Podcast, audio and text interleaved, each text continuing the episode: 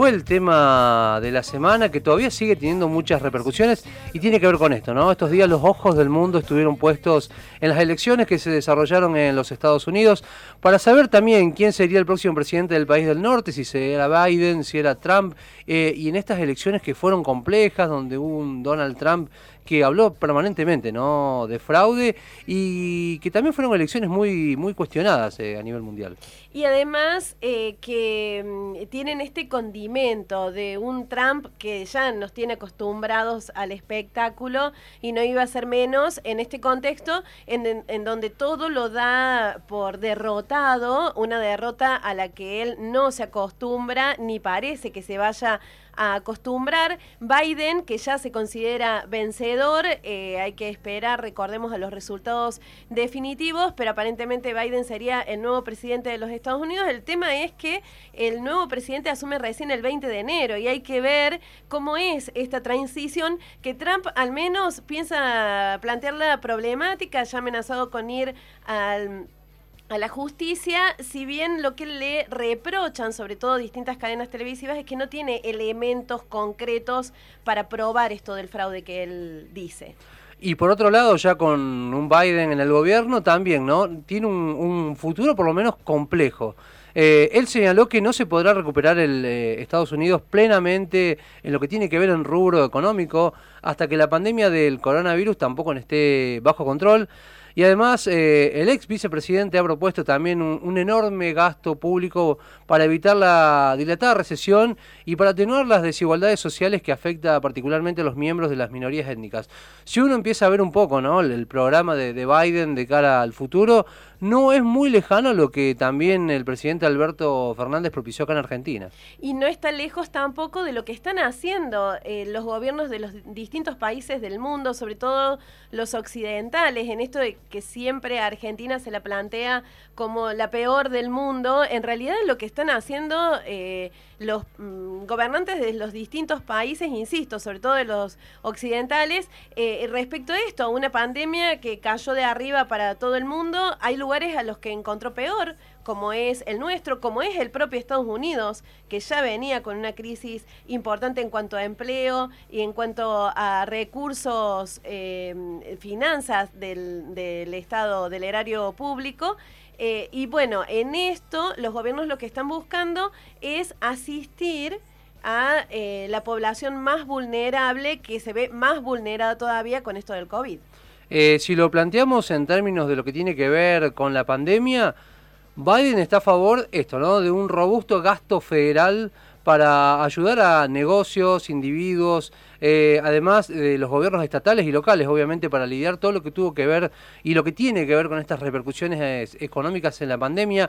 Y esto para plantearlo también que es un escenario mundial, ¿no? Esto se está planteando en los Estados Unidos y uno lee estas cosas y las cosas que ven aquí en Argentina también se ven ahí en el, en el país del norte. Bueno, Biden, a diferencia de Trump, también promete hacer casos a los expertos, asesorarse también para poder informar a la ciudadanía eh, sobre los mensajes correctos para evitar el contagio cosa que no ocurrió en el gobierno de Donald Trump, ¿no? Eh, totalmente, eh, incluso yendo en contra de la ciencia. Sí, eh, bueno, es algo que lo caracterizó en este manejo de la pandemia que todos dicen es lo que le costó perder la reelección, esta irresponsabilidad en cuanto a sus manifestaciones públicas por supuesto, no, no recurrió a la asesoría de nadie, incluso cuestionó a su mm, propio ministro de Salud, lo, lo humilló públicamente.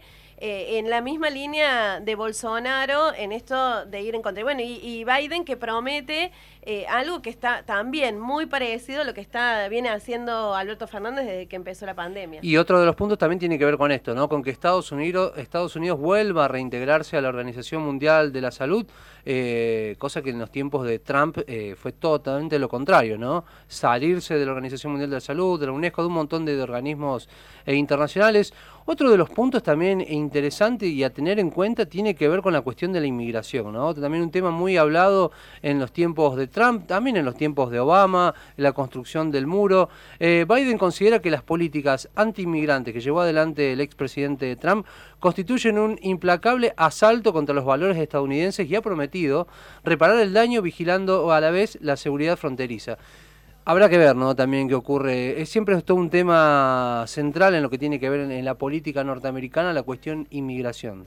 Sí, pero él ya se plantea con una postura totalmente diferente a la de Trump, que fue totalmente anti-inmigratoria. En este sentido, quiere dejar de construir el muro que separa a México de Estados Unidos y tener una política mucho más flexible. Pero también otro punto importante tiene que ver con el Sistema Nacional de Salud. Eh, Biden quiere volver al Obamacare, este sistema de salud que em, le daría a las familias de clase media el acceso a una atención médica subsidiaria, eh, subsidiada. Es como un punto intermedio entre lo que pasa, por ejemplo, en España, donde hay un sistema de salud pública que es totalmente subsidiado, y lo eh, es intermedio entre eso y lo que viene pasando en Estados Unidos, que está totalmente privatizado. En esto sería como un punto intermedio y totalmente eh, distinto de lo que eh, venía en la línea que venía Trump, que quería desterrar totalmente el Obamacare. Así que bueno, veremos qué hace finalmente con esto. Bueno, y está hablando de esto, ¿no? De esta, de este famoso sistema Obamacare que se dio de baja cuando Trump asume como presidente de los Estados Unidos, pero es la idea, ¿no? Llevar una, cobertura universal y que además podría contar con los votos en, el Congreso para aprobar eh, nuevamente esta, esta ley. Eh, es algo fundamental lo que tiene que ver con el sistema de salud norteamericano, teniendo en cuenta esto, ¿no? Primero que es privatizado, pero después, sobre todo, con los grandes problemas de salud que tiene el país del norte, ¿no? Con, la obesidad, con la diabetes, incluso con, las cuestiones de las adicciones también, eh, que es uno de los países con mayor nivel de consumo de drogas a nivel mundial. Entonces plantear una política de salud, una política sanitaria pública y de acceso universal para cada uno de los ciudadanos sería muy importante en lo que tiene que ver también en materia de derechos. Sí, y mm, sobre todo es un problema enfermarse en Estados Unidos por esto, de cómo es el sistema de salud. Hay gente que se endeuda para poder hacer frente a un eh, problema de salud familiar. El problema que va a tener con esto Biden es que la Corte Suprema, que en este momento tiene mayoría conservadora, eh, está estudiando una demanda contra la reforma de Obama. O sea que más allá de que tiene eh, o espera tener votos a favor en el Congreso, em, lo que va a tener complicado va a ser en la justicia si finalmente esa corte, que está conformada mayormente por conservadores, avanza en esa reforma, en esa demanda contra la reforma de Obama. Y sobre todas las cosas, creo que también uno de los puntos importantes que tiene que ver con lo que viene a futuro en el país del norte, esta división que hay ¿no? en el país, esta polarización que hay, habrá que ver cómo lleva adelante, cómo logra ¿no? volver a unir eh, diferentes grupos en los Estados Unidos que durante los tiempos de Trump estuvieron muy, eh, estuvieron muy partidos.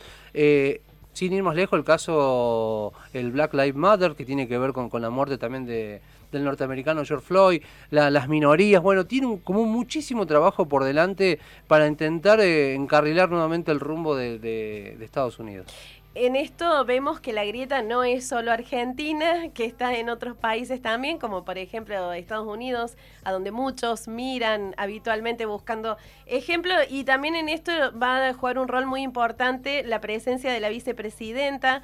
Kamala Harris, la primera mujer negra y surasiática que llega a la vicepresidencia de los Estados Unidos. Ella ya tiene un historial como fiscal en esto de eh, poner en primer lugar el derecho de los vulnerables, de los vulnerados, eh, y ha prometido seguir en esa línea en, eh, en esto. Incluso cuando se refiere al coronavirus, ha dicho, es el efecto del racismo estructural, de lo que ha hecho el coronavirus en Estados Unidos, es el efecto de las desigualdades en educación, tecnología, atención médica, vivienda, seguridad laboral, todas esas de deudas que tiene el sistema estadounidense con la gente vulnerada, también es el defecto en el uso excesivo de la fuerza por parte de la policía y en nuestro sistema de justicia penal en general. Todo esto en una crítica para buscar un camino diferente como vicepresidenta. Por lo pronto habrá que esperar hasta el 20 de enero del 2021, que sea el día que asuman Biden y Harris en la Casa Blanca.